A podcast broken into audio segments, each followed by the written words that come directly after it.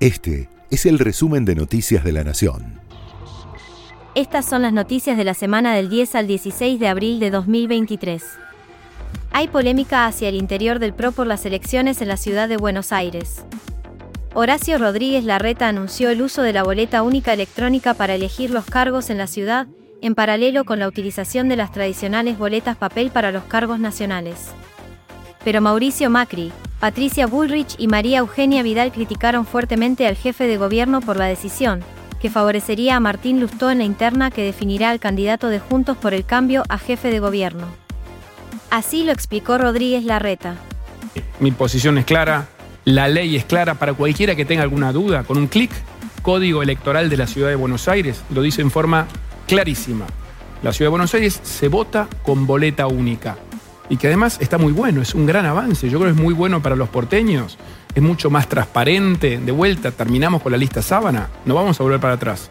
Entonces, esa fue mi decisión como jefe de gobierno. ¿Usted le está disputando el liderazgo a Macri dentro del PRO? Cada uno tiene su rol, de ninguna manera. Yo soy jefe de gobierno, candidato a presidente, Mauricio es expresidente, tiene una experiencia única, es el único de nosotros que tiene esa experiencia, que es muy, muy rica y la vamos a aprovechar, por supuesto. Es uno de los dirigentes de la mesa de conducción de Juntos para el Cambio.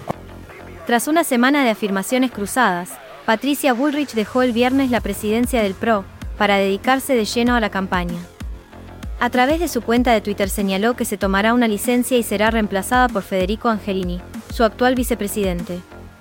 La decisión ya estaba tomada desde hace semanas, pero Bullrich decidió anunciarlo en la misma semana en que Rodríguez Larreta optó por una alternativa que empareja las chances en las urnas de Jorge Macri, el candidato del expresidente y de Bullrich, y del radical Martín Lustó para disputar la jefatura de gobierno.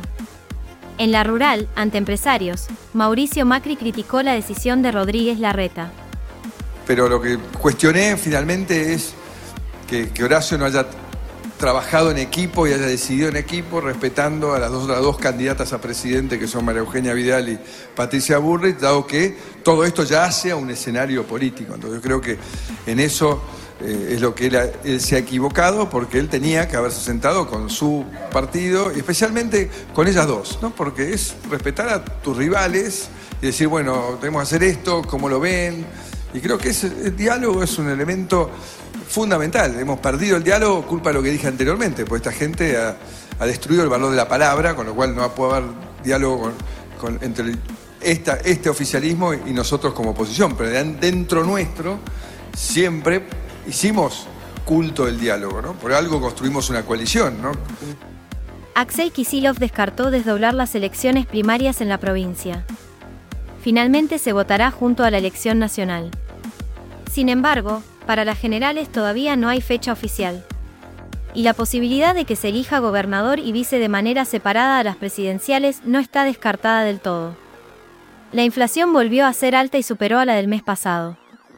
Después del 6,6% que dejó febrero, el INDEC dio a conocer el número de marzo, que rondó el 7,7%. Los analistas privados preveían un número similar. En la ciudad de Buenos Aires, la inflación de marzo fue de 7,1%, con una acumulación de 21,8% en los primeros tres meses del año. Esta semana el dólar blue marcó un nuevo récord histórico y llegó a los 400 pesos. En menos de un año duplicó su valor, pero todavía está por debajo de la escalada de otros precios de la economía. La brecha con el dólar oficial es del 86%. Esto decía el legislador porteño Roberto García Moritán, que había anticipado que la divisa podía alcanzar ese valor. El nivel de intervención que pueda tener el dólar es muy difícil saber. Estos tipos le han manoteado los ahorros a los jubilados por cinco minutos de estabilidad del dólar, con lo cual son capaces de hacer cualquier cosa. Están, eh, nos han quemado la reserva, están quemando el futuro de muchos de los argentinos. Son, este, harán cualquier cosa por, por parar el dólar. O sea, con lo cual intervenir es muy difícil. Ahora, si no lo interviniesen, el comportamiento natural debería ser más o menos al compás de la inflación. El dólar es un producto más. Hay que dejar de, creer que tiene una, divinidad este, aparte. Se mueve como cualquier producto. Si vos en un mercado tenés mucha papa, vale menos la papa. Tenés poca papa, vale más la papa. Bueno, con el dólar pasa exactamente lo mismo. Si no lo intervienen, lo sensato sería que se mueva este, al ritmo de la inflación. En mayo aumenta el 90%, en promedio, la tarifa eléctrica para quienes no tengan subsidios será para quienes sus ingresos califican en el nivel 1 del esquema de segmentación, o no pudieron completar el formulario para contar con subvención estatal. El gobierno se comprometió ante el FMI a acelerar la segmentación de tarifas para reducir los subsidios y generar un ahorro fiscal relevante.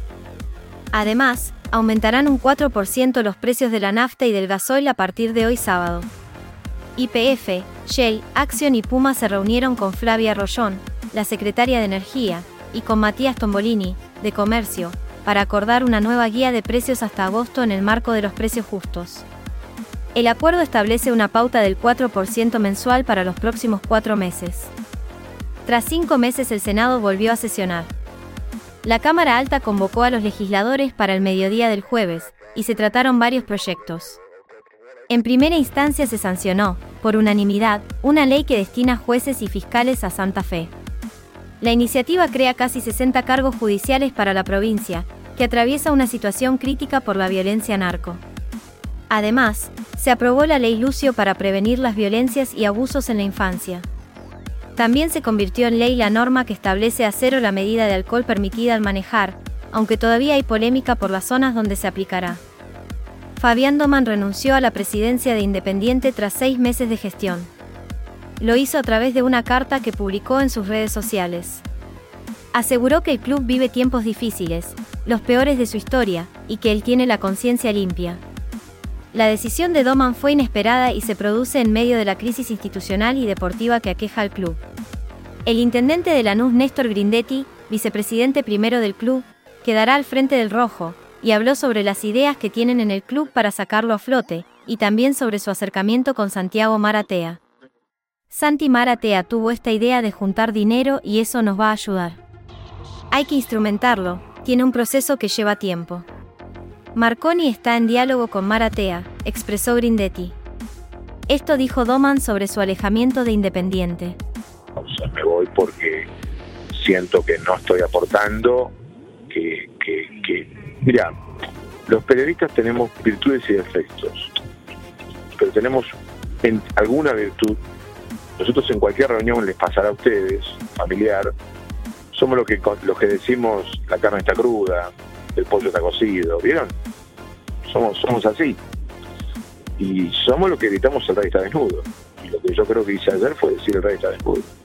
Entonces acá de repente no puede estar debatiéndose en este momento si nos gusta cómo juega no Zielinski. No tenemos tiempo para ese debate. Tenemos tiempo para tener un técnico de suma puntos.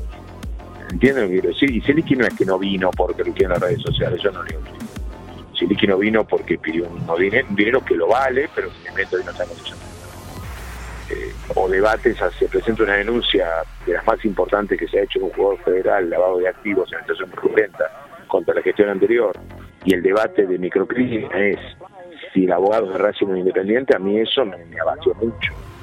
Yo digo, es una sumatoria de, de... Y quiero con decir algo también, porque queda como siempre, nos pasa a todos yo mismo, decir, y Marcelo o Pergolini o ahora Fabián. Hay un montón de dirigentes de fútbol que tienen años en esto que les va mal también, o no les va bien. Lanzan Previaje 4. La nueva edición del programa de reintegros para turismo de cabotaje, el Previaje 4, se habilitará el próximo miércoles.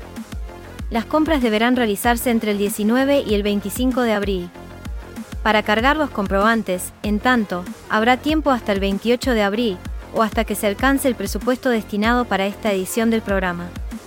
Por cada compra el previaje otorga un crédito por parte del Estado a favor de los consumidores equivalente al 50% del monto de cada operación. En el caso de los jubilados del PAMI, ese reconocimiento será del 70%.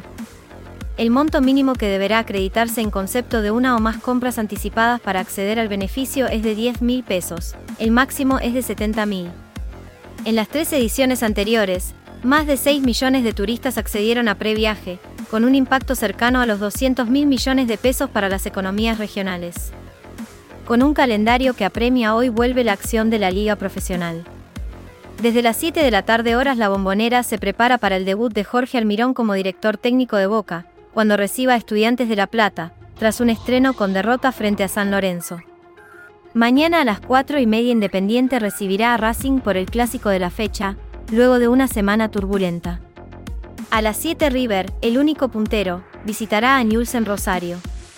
Y más tarde, a las 9 y media de la noche, San Lorenzo hará lo propio con Talleres, en Córdoba, tratando de no perderle pisada. Este fue el resumen de Noticias de la Nación.